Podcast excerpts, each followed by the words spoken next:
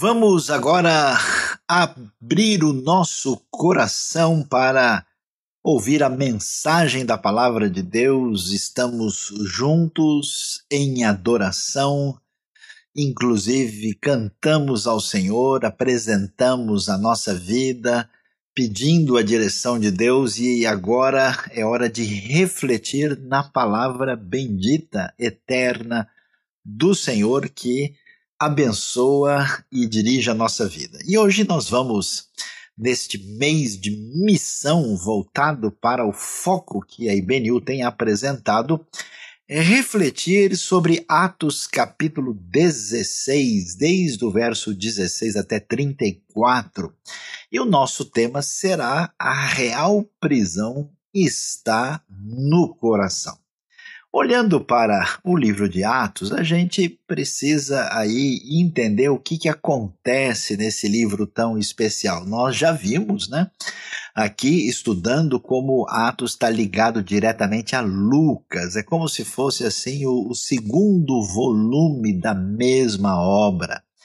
E, e, aí nós vamos ver como essa igreja, essa comunidade dos seguidores de Jesus surge e como é que é, ela é apresentada nessa caminhada dos 28 capítulos de Atos. É muito importante ver e com atenção que a igreja de Atos é uma igreja que é chamada igreja do Espírito. O Espírito Santo está agindo, o Espírito Santo dirige a igreja com poder, dirige de uma maneira a fazer aquilo que é o desejo de Deus, é um dos elementos mais significativos. Não só nós temos uma igreja do Espírito, mas a igreja de Atos é uma igreja missionária. Ela, ela tem uma convocação da parte do Senhor que o objetivo, a razão de ser da igreja não é simplesmente que as pessoas celebrem a Jesus ou simplesmente que eles tenham bastante comunhão, eles têm uma tarefa a cumprir, eles têm uma missão dada pelo Senhor e por isso essa igreja é missionária. E ao mesmo tempo, Atos ensina não só o que é servir ao Senhor, mas como servir ao Senhor. E essa igreja do Espírito e missionária também é uma igreja estratégica que age é, de uma maneira bem refletida, bem estruturada, organizada para cumprir aquilo que Deus deseja. E aí é muito interessante a gente observar aí como é que é, esse caminho estratégico delineia para nós o espírito e a missão em Atos. A gente vai ver muito interessante como essa missão da igreja vai sair do contexto entre os judeus para alcançar os samaritanos e depois todos os povos, particularmente dentro do Império Romano, o mundo gentílico. Aí a gente tem né, a figura de Pedro no início, depois Filipe e do apóstolo Paulo, que merece destaque. E aí nós temos inclusive a localização geográfica, né, o foco em Jerusalém, o foco em Samaria e depois até os confins da terra, mostrando a expansão também geográfica do evangelho pregado pelos seguidores de Cristo Jesus, nosso Senhor. E aí nós vemos Atos, né, aí 1 a 5, 9 a 12, focalizado no ambiente propriamente judaico, chegando a Samaria de 6 a 8 e expandindo-se nesse grande império romano entre os vários povos que lá viviam aí de Atos 13 até Atos 28. E é muito importante que nós vamos ver com atenção e com cuidado Atos capítulo 16, você pode observar conosco aí no mapa, né? E ver exatamente o que acontece. Né? A igreja uh, que se organizou na cidade de Antioquia, chamada Antioquia da Síria.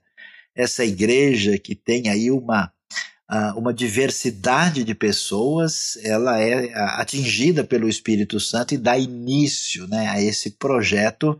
E há uma primeira viagem missionária de Paulo uh, e, e, Barnabé entre os anos 46 e 48, e agora nós estamos falando da segunda viagem missionária que acontece entre os anos 49 e 52. inclusive a viagem onde Paulo, indo na direção do oeste, numa direção ocidental, ele finalmente vai chegar pela primeira vez em terras que hoje nós chamamos de terras europeias, né, atingindo o território da atual Grécia, ou tradicionalmente né, ligado à presença grega mais específica. E aí, o que, que vai acontecer? Paulo, a gente sabe, né, conhece a história, é importante a gente ver o cenário todo. Ele, ele tem uma experiência interessantíssima, né? ele sai Uh, ele tem eh, desejo de, de ir para a Ásia Menor, tem desejo de ir para a região da Bitínia e o Espírito de Jesus não permite, e ele tem uma visão famosa, visão noturna do homem da Macedônia que pede ajuda. Então, Paulo vai se dirigir para lá, né, ele vai ali é, chegar né, numa cidade chamada Neápolis, vai passar ali pela, pela sua caminhada por Anfípolis, Apolônia, até é, de fato chegar à cidade que vai ser o palco do início do ministério de Paulo, da chegada da fé em Jesus, aí na região da Macedônia, e ele chega a Filipos. Você pode aí acompanhar uh, uma foto da localidade onde tradicionalmente uh, se celebra o batismo de Lídia. De né? Lídia, aí nessas águas próximas dessa localidade, foi batizada e até hoje ali nós temos especialmente os cristãos ortodoxos gregos assim lembrando desse episódio tão especial do batismo de Lídia na região aí de Filipos. Então, entendendo isso, vendo a trajetória de Paulo, localizando a coisa do ponto de vista do tempo e geográfico, aí a gente chega no texto de Atos 16, 16, que vamos ler com coração preparado para entender a palavra de Deus de modo que ela nos abençoe e nos dirija. Diz o texto o seguinte: certo dia, indo nós para o lugar de oração, encontramos uma escrava que tinha um espírito pelo qual predizia o futuro. Ela ganhava muito dinheiro para os seus senhores com adivinhações. Essa moça seguia a Paulo e a nós, gritando: estes homens são servos do Deus Altíssimo e lhes anunciam o caminho da salvação. Ela continuou fazendo isso por muitos dias. Finalmente, Paulo ficou indignado, voltou-se e disse ao Espírito: Em nome de Jesus Cristo, eu lhe ordeno que saia dela. No mesmo instante, o Espírito a deixou. A história é, é bastante assim interessante porque uh, Paulo vai é, é, chegar em Filipos e Paulo tinha uma estratégia. Qual era a estratégia de Paulo? Ele sempre ia, primeiro, anunciar o evangelho aos judeus, porque os judeus já estavam esperando a chegada do Messias, como diz lá em Romanos, né? primeiro ao judeu, depois ao grego. Os judeus estavam com essa expectativa. E como acontece aí na trajetória de Paulo diante do cumprimento das profecias ah, hebraicas antigas da vinda de Jesus, nosso Senhor, ele vai anunciar, mas o que ele faz geralmente é ir a uma sinagoga. Nesse caso, tem poucos judeus em Filipos.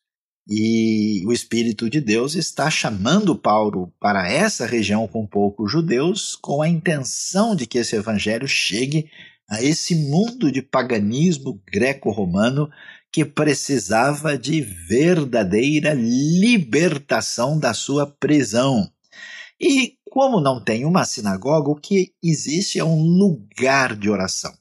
Esse lugar de oração é, chama atenção porque porque os judeus sempre se purificavam em água, conforme a orientação da lei. Então, essa questão de estar junto a, ali à água para poder orar é, era importante, né, como uma espécie de purificação ritual. E assim nós vamos encontrar Paulo indo para lá, por isso é chamado um lugar de oração, e vamos ver que vai estar próximo da água. E o que, que vai acontecer quando eles estão indo para lá? eles vão encontrar uma escrava que era dominada por um espírito mau, mas ela era capaz de fazer predições, adivinhações. E não só faz isso, como isso virou uma espécie de moeda de exploração comercial, já que ela dava muito dinheiro para os seus senhores. E aí é que a gente começa a ver que a palavra do Evangelho, a importância e o valor da missão envolve essa realidade de libertação. Na verdade, o, o Evangelho chega para abrir as portas da prisão. E a pergunta é: quando a pessoa recebe, tem contato com essa fé, essa mensagem poderosa de Deus, ela tem o objetivo de deixar a pessoa livre da prisão. Que prisão? Olha só o ambiente do mundo uh, romano antigo.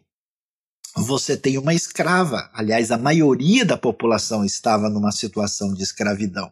Então você tem aí uma espécie de aprisionamento social, uma relação problemática entre os seres humanos, uh, entre os quais certas pessoas são oficialmente colocadas como mais indignas e são exploradas indevidamente. Então, o Evangelho, com o seu poder, com a sua mensagem, uh, com os seus valores, ele traz uma confrontação na sua base.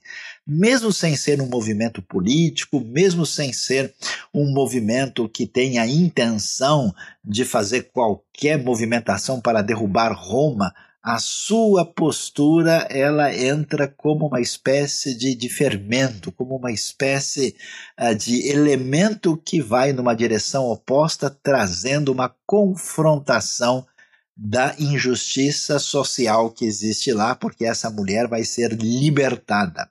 E essa liberdade social também se torna a uma espécie de liberdade que conduz à libertação econômica, porque veja lá que ela ela é peça de exploração, né? não, não, se, não se importam com ela como pessoa, o importante se ela está sofrendo, se ela é, tem qualquer desdobramento negativo, ela é dominada por um espírito, o importante é que ela dá lucro, dá muito dinheiro para os seus senhores. O Evangelho, então, a mensagem de Deus vai bater de frente, trazendo aí um caminho de livrar de verdade da prisão pessoas que estão nessa condição social e econômica muito negativas, como nós vemos aí o evangelho chegando para fazer diferença. E é interessante a história porque parece um pouco confuso, né? Porque a moça começa a seguir a Paulo, dominada por aquele espírito adivinhador, e ela fala coisas que a gente talvez não entenda. Ah, esses homens são servos do Deus Altíssimo. Eles anunciam o caminho da salvação. Teve gente que achou, por exemplo, que o, o poder de Deus, do Espírito de Deus na vida de Paulo é tão forte que, o, vamos assim, o Espírito mal era obrigado a confessar essa realidade.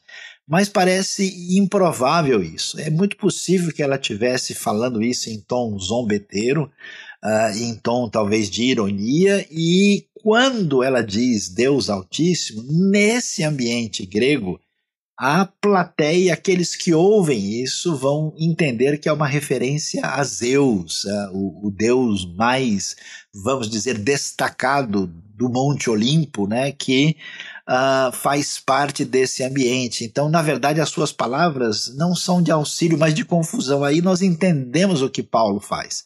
É interessante o caminho de Paulo. Paulo não sai por aí procurando demônios. Paulo não resolve mudar o foco da palavra e da missão para dar atenção específica a uma questão voltada para, por exemplo, o exorcismo. Mas quando Deus tem um plano, quando aquilo entra no caminho de Paulo, Paulo tem poder e autoridade espiritual, e entendendo que esse é o caso, né, já que Paulo nunca fez uh, uma espécie de reunião voltada especificamente para exorcismo e chamou pessoas com essa finalidade, não é o foco no livro de Atos. O que, que ele vai dizer? Ele se volta para o Espírito e diz, em nome de Jesus Cristo, ele ordena que saia dela e o Espírito a deixou. O que, que nós vemos? Que a liberdade, estar livre da prisão, envolve essa mudança de perfil social, de perfil econômico e espiritual. A grande verdade é que há pessoas que são oprimidas e às vezes até mesmo possuídas por espíritos maus que parecem até trazer alguma coisa positiva e vantajosa para a pessoa, como essa mulher era capaz de fazer algumas adivinhações, mas no fundo são pessoas que estão numa escravidão espiritual. O Evangelho de Cristo Jesus traz vida, libertação, porque ele é o poder de Deus para a salvação de todo aquele que crê, tanto do judeu como também do grego ou do gentil. E aí a história continua.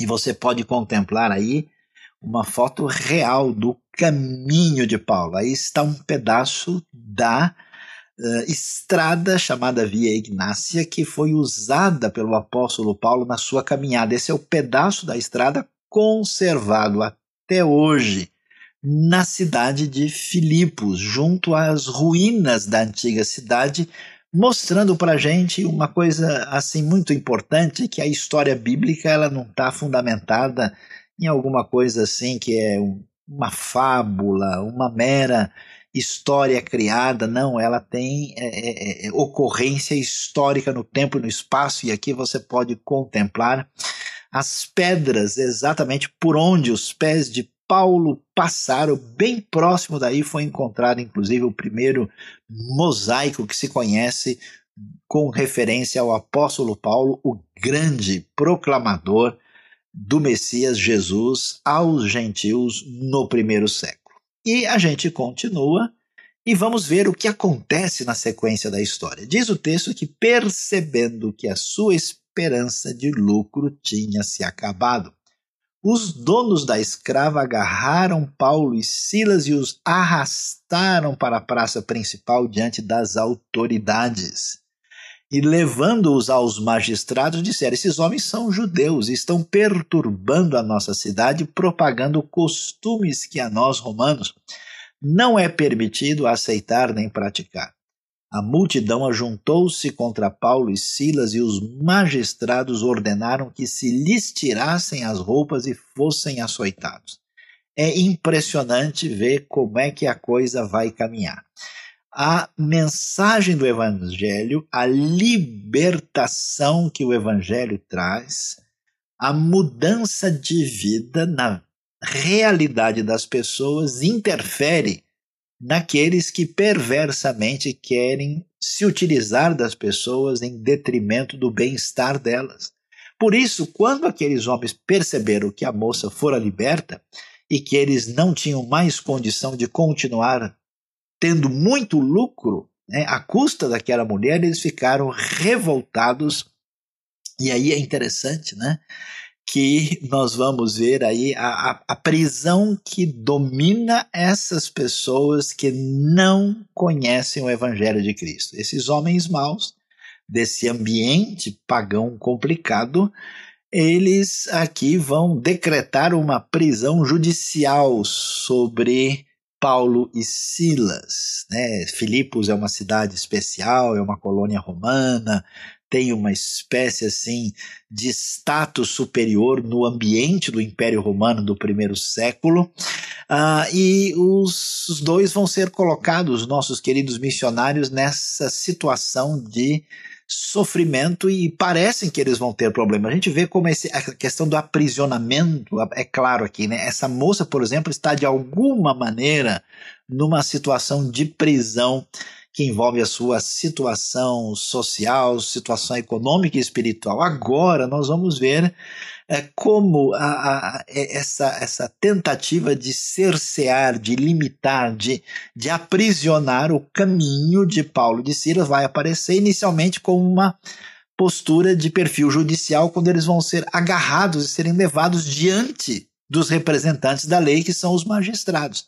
E qual é o argumento? Interessante, esses homens são judeus. É um dos centros da acusação do mundo antigo, dos grandes impérios, porque as palavras da Bíblia hebraica, da tradição judaica, eram sempre palavras ameaçadoras para os grandes impérios desde os tempos dos antigos persas, do contexto do mundo grego e também do Império Romano por causa da dignidade da pessoa, do valor do ser humano, de certos elementos essenciais e, e, e, e, no Império Romano já se sabia disso, e os judeus eram muito mal vistos, eram pessoas que não abaixavam a cabeça para a divindade do imperador, e no fundo, no fundo, Roma investiu muito para tentar colocar os judeus contra os cristãos o tempo todo, porque os cristãos, na verdade, eram simplesmente um novo tipo de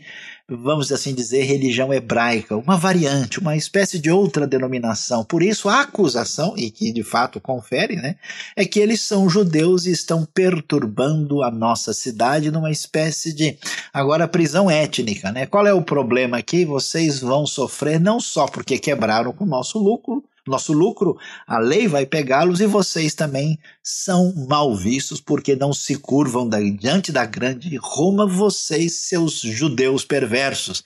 Essa é a acusação, e olha só como a, a, polarização aparece aqui, ó.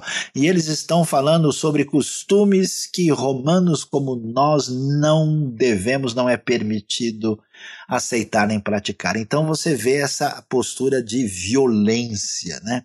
de discriminação, de oposição frontal, como você vê hoje em muitos lugares do mundo contra ah, essa mensagem poderosa, libertadora, restauradora, salvadora do Evangelho. E aí nós vemos a violência se manifestar de maneira plena. A multidão ajuntou-se contra, contra Paulo e Silas e os magistrados ordenaram que se lhes tirassem as roupas e fossem açoitados. É interessante que você vê esse ambiente de opressão. Né? Nós vemos aqui como a situação da moça que é escrava é viver sob essa opressão Paulo e Silas chegam com a mensagem de libertação, imediatamente esse ambiente de opressão cai sobre eles e a gente vê esse caminho de um aprisionamento de perfil judicial uh, que tem fundamentação supostamente de base étnica e que se manifesta com violência. E aí o que, que vai acontecer? É interessante. Onde é que está a verdadeira prisão? A pergunta é quem é que está de fato aprisionado. Nós estamos em tempos difíceis, né, de confinamento, uh, em, em, situação uh, de restrição, por exemplo, de liberdade em alguns casos, em momentos de quarentena. E a pergunta é como é que a gente está livre ou não está, né? Como é que a gente está uh, o que realmente conta. Nós vamos ver como esse texto é, é valioso né, para nos explicar muitos detalhes sobre a vida. Aí o verso 23 continua e diz: Depois de serem severamente açoitados, foram lançados na prisão. Aí a prisão chegou agora concretamente. O carcereiro responsável por cuidar, né, por vigiar os presos ali, recebeu instrução para vigiá-los com cuidado. Tendo recebido tais ordens, ele os lançou no cárcere interior, veja, e lhes prendeu os pés no tronco. É prisão, cárcere interior e ainda pés no tronco. Diante disso, por volta da meia-noite, Paulo e Silas estavam orando e cantando hinos a Deus, os outros presos os ouviam. E de repente houve um terremoto tão violento que os alicerces da prisão foram abalados imediatamente, todas as portas se abriram e as correntes de todos se soltaram. Que coisa interessante. Ao mesmo tempo em que a opressão, o aprisionamento, é uma realidade sobre a vida espiritual, socioeconômica dessas pessoas desse mundo antigo, e que esse ambiente espiritual, político e negativo vem sobre os nossos queridos missionários, que coisa interessante eles não podem ser de, fatos, de fato aprisionados. Paulo e Silas estão livres. Onde? Na prisão. Porque não existe condição de colocar na prisão quem foi libertado no coração. E aí a gente vai ver como é muito interessante. Eles estão lá, mas eles não estão abalados. Eles têm firmeza no coração, eles têm uma estabilidade que vem da segurança em Deus. Por isso, não só eles estão livres, apesar de serem os presos mais vigiados e mais seguramente trancafiados, estão tão livres que estão livres no adorar, eles estão, olha só, cantando e orando. E é interessante porque os outros presos os ouviam. Eles estão surpresos diante disso. Como é que podem? Quem são essas pessoas que depois de levarem uma surra, depois de passarem por todo esse processo de humilhação pública, agora estão aqui dessa maneira e no fundo, no fundo, apesar né, de que eles estão fisicamente aprisionados, eles no fundo, no fundo, estão livres porque a verdadeira prisão não acontece pelas correntes, mas sim dentro do coração.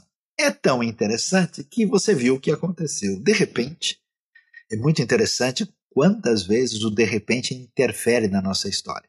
De repente, Paulo e Silas vão mudar o seu caminho em obediência a Deus, vão chegar na Macedônia. De repente, o poder de Deus se manifesta e aquela escrava é libertada e de repente eles são aprisionados injustamente, de repente chega um terremoto. Nós não temos o poder sobre o futuro. De repente chega uma pandemia. De repente os caminhos econômicos, sociais e políticos vão poder mudar. Como é que a gente vai se segurar? Onde está a nossa força? Veja aí, diante da porta daquilo que celebra, daquilo que tenta lembrar lá em Filipos o que teria sido, possivelmente, segundo a tradição, o lugar da prisão de Paulo, nós vemos o que acontece com o carcereiro. Quem era o carcereiro? Alguém que estava completamente livre de qualquer prisão. Pelo contrário, ele fazia parte do sistema que determinava quem deveria estar na prisão. No mundo, de tanta gente desfavorecida, de tantos escravos, esse carcereiro ele era cidadão romano. Ele estava na condição de, de uma minoria que dominava o mundo. E com certeza esse homem tem uma trajetória de estabilidade e tranquilidade. E o, o, seu emprego era o emprego do Estado romano. Alguns estudiosos, inclusive, acham que ele havia sido soldado que possivelmente tinha lutado, vamos assim dizer, vitoriosamente e estava aí já no seu momento de, de estabilidade depois de tantos anos de vida e agora ali cuidando da realidade da prisão no seu uh, momento de desfrutar de uma vida, digamos assim, já vitoriosa. Ele tinha, portanto, estabilidade econômica. Roma é o grande império, o homem é cidadão, ele tem emprego, de Roma, a sua vida parece muito boa. Aliás, ele mora numa cidade excelente. Então, assim, tudo de bom. Como eu conheço gente que sonha com estabilidade, com emprego, com condições até de melhor cidadania, aliás, achando que uma vez que tiverem isso, terão de fato segurança. É interessante que esse homem tem tudo isso. Aliás, tanto que a vida dele, digamos assim, deu certo, que ele vai, a gente vai ver que ele possuía família com filhos. Né? A sua vida parece ser assim a perfeita, de tal maneira que ele está tão tranquilo com relação a tudo que a gente descobre que no momento em que o terremoto atinge Filipos, e a gente sabe que aquela área de vez em quando tem de fato tremores, Uh, ele acaba ali sendo encontrado dormindo porque a sua vida estava boa demais, coordenando a prisão, livre de qualquer opressão. Mas o que, que vai acontecer? Esse carcereiro acordou e, vendo abertas as portas da prisão, desembanhou sua espada para se matar, porque pensava que os presos tivessem fugido. Mas Paulo gritou: Não faça isso, estamos todos aqui. O carcereiro pediu luz, entrou correndo e, trêmulo, prostrou-se diante de Paulo e Silas. Então levou-os para fora e perguntou: Senhores, que devo fazer para ser salvo? É muito interessante ver como é que alguém de fato fica livre da prisão? Onde é que está a condição de lidar com essa situação? Ela vem do fundo do coração. Olha que coisa interessante. de repente, esse homem vai mostrar a sua fragilidade total. Eu vejo como certas pessoas reagem de maneira agressiva, desnecessariamente irônica, ou fogem de questões importantes para a vida, uh, ou reagem de uma maneira a tentar esquecer de tudo para não poder lidar com as demandas que o nosso coração nos apresenta, em função ah, de quão aprisionados por dentro essas pessoas estão e, mais do que isso, elas de fato escolheram uma base falsa de segurança. E a gente descobre: aqui está um indivíduo que tem tudo. Tudo na vida parece ter sido, vamos dizer, o resultado de uma caminhada onde tudo deu certo. E, de repente, a coisa muda de figura. A lei romana era muito exigente. Ela estava organizada de uma maneira para impedir qualquer processo de corrupção da parte daqueles que, de alguma maneira, ameaçavam né, a hegemonia do Estado. E o que, que ela dizia? Se o indivíduo, como ele, deixasse escapar os presos que estavam sob sua responsabilidade, ele responderia por isso. Em alguns casos, isso poderia até custar a própria vida. Mas eu acho que a coisa mais séria e complicada é uma questão de honra. Esse homem é um militar romano. Esse exército assim extraordinário, sempre, quase sempre vitorioso no mundo antigo, especialmente nessa época.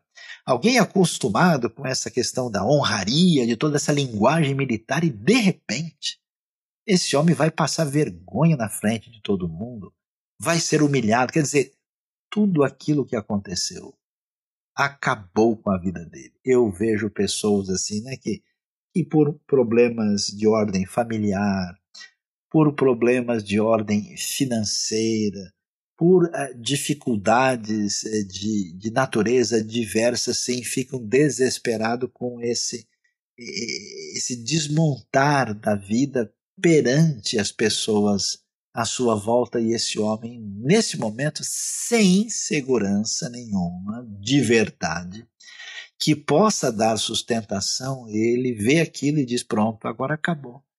E imediatamente, como aparece isso na realidade dos nossos dias. De repente, alguém que parece que está bem, tem sucesso acadêmico, tem sucesso social, tem sucesso econômico, de repente você ouve fulano tirou a vida, ou tentou tirar a vida, ou está muito mal. De uma hora para outra, esse homem tenta se matar, achando que os presos tinham fugido, e é surpreendente. Ele tinha acabado de dar uma surra em Paulo e Silas, e por misericórdia de Deus, Paulo grita e diz: Não faça isso. E Paulo, já como bom conhecedor da situação, diz: Estamos todos aqui. E aí sim, você vai ver o que é estar livre da prisão, da prisão social. Porque esse homem não tinha respeito nenhum pelas pessoas que estavam debaixo do seu comando. Ele acabou de, de dar uma uma surra enorme em Paulo e Silas. Ele tratava essas pessoas como escravos. A sua relação com os outros ela é problemática ou é de necessidade de honra e reconhecimento no Império Romano, ou daqueles que são de níveis inferior que merecem todo tipo de desprezo. E agora ele tem contato com uma outra realidade que ele não conhece. Qual é a razão de ser da sua vida? Quer dizer, está ameaçada a minha situação perante Roma, minha situação existencial, eu existo para quê? Quem sou eu? Qual é o sentido da minha vida? E a sua realidade espiritual de não ter fé em algo que de fato possa dar segurança e sentido para a vida. E de repente esse homem que certamente tem predicados físicos respeitáveis para um homem ser carcereiro, por ter sido militar, entra aquele homem, e a tradição diz que Paulo, pelo contrário, é alguém frágil, de aparência assim não muito elogiável.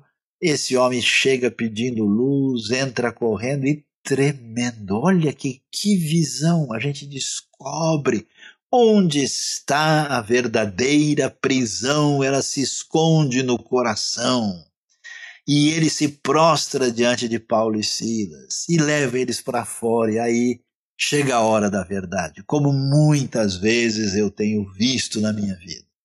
sem as máscaras, sem a pressão social, sem a necessidade de desempenhar um papel perante os outros, sem a necessidade de talvez é, fugir da prisão que nós mesmos criamos para nós, ele põe a pergunta: afinal de contas, a minha situação é de fragilidade completa, fragilidade existencial, pessoal, espiritual. O que eu devo fazer para sair dessa situação? O que eu devo fazer para ser salvo? É exatamente o grito do carcereiro, o grito que se esconde no coração de tanta gente que tem fome e sede espiritual e ainda não encontrou o poder transformador, perdoador e restaurador do Evangelho de Cristo Jesus, que diz: Eu sou o pão da vida, eu sou a água da vida.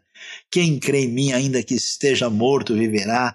Esta palavra é anunciada para esse homem. E olha que coisa interessante, olha o contraste para a gente ver quem é que tem segurança, quem é que vive numa prisão, quem é que está numa situação de verdadeira liberdade e libertação. A Bíblia deixa bem claro que aquele que, por exemplo, que se entrega ao pecado é escravo do pecado. E que Cristo veio nos dar né, liberdade. Se o Filho libertar vocês, vocês verdadeiramente serão livres. Olha o que acontece. O apóstolo Paulo, quando se torna seguidor de Jesus, recebe essa graça divina do Evangelho na sua vida, ele perdera a sua posição judaica. Dentro do judaísmo mais tradicional, particularmente fariseu, que discordava dessas propostas, quando Paulo faz isso, tem um custo social muito grande. Ele acaba sendo prejudicado. E a pergunta é: será que Paulo ficou muito destruído com isso? Será que ele de alguma maneira não conseguiu se recuperar psicologicamente? Ele perdera. Ele agora vive num ambiente difícil porque ele não tem mais nenhum prestígio religioso, né? Aquela pessoa que é respeitada pela comunidade, que conhece, que todo mundo, vamos assim dizer, tira o chapéu. Paulo abriu mão de um caminho, uh, vamos assim, de vida promissora, que aliás ele tinha não só no mundo judaico, mas também no mundo greco-romano. Ele tinha excelente formação. Ele estudou em escolas onde mostra o seu conhecimento, inclusive da literatura grega, do mundo grego antigo, e também ele era cidadão romano, quer dizer, o homem tinha, vamos assim dizer, estava com a faca e o queijo na mão. Né? Paulo ia ser simplesmente extraordinário de qualquer maneira, e ele abre mão, perdendo a sua posição no contexto judaico, ele não tem nenhum prestígio religioso em qualquer ambiente e vai ser rejeitado por muita gente da família, amigos, porque tanto no ambiente gentílio como judaico esse esse caminho estranho dessa fé nesse rabino lá da Galileia que foi morto em Jerusalém e que diz que o Messias é um negócio muito estranho para a gente considerar. Parece que o Paulo ficou maluco e Paulo perdeu. Isso que é interessante, toda a estabilidade. Paulo não tem mais nenhuma segurança no ambiente social onde ele vivia. Ele não tinha segurança econômica. Paulo agora sai viajando de um lugar para outro, anunciando o evangelho com recursos muito limitados, apenas na obediência e na direção do Espírito. Eu até fico imaginando, se eu estivesse no lugar de Paulo, e, e, tendo desejado ir para uma direção e indo para outra em função da visão recebida, e lá tudo deu errado, quer dizer, encontramos a mulher possessa e aí acabou virando aprisionamento. Eu, eu levei uma surra. Será que Deus está nisso? O Paulo não tem segurança de nenhum tipo, inclusive econômica, preso injustamente. E de modo que ele até tem recurso jurídico contra isso, porque ele é cidadão romano. Ele passa por sofrimento físico e emocional. Que coisa impressionante. Claro que nenhuma dessas coisas é desejável. Ninguém está dizendo que, olha, quanto mais a gente sofrer, melhor. Não é um masoquismo espiritual. Mas a questão é quando as coisas imprevistas atravessam o nosso caminho quando a gente não tem como segurar a situação, somente uma fortaleza espiritual, esse caminho que vem com as bem-aventuranças é que nos dão segurança. Você vê que o apóstolo Paulo sustenta uma situação porque não há prisão no seu coração. O homem de fato conheceu libertação e você vê um contraste entre o carcereiro e Paulo. O que, que a gente vai ver? Que coisa interessante. Agora, o carcereiro ficou impressionado. Puxa, eu acabei de dar uma surra nesses caras. Eles estavam cantando lá. E agora ele veio me socorrer. Que tipo de gente é essa? De onde vem essa libertação?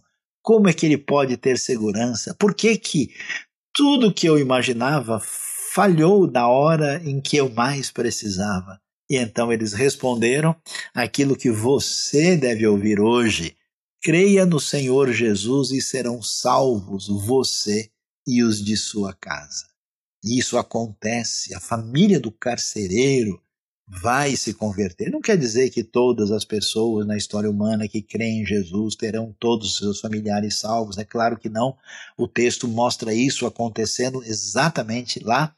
E eles pregaram a palavra de Deus a ele a todos os de sua casa. E olha que coisa bonita, naquela mesma hora da noite, o carcereiro lavou as feridas deles. Em seguida, ele e todos os seus foram batizados. Então os levou para sua casa, serviu-lhes uma refeição e com todos os de sua casa alegrou-se muito por haver crido em Deus. Agora sim, o homem também foi libertado da prisão.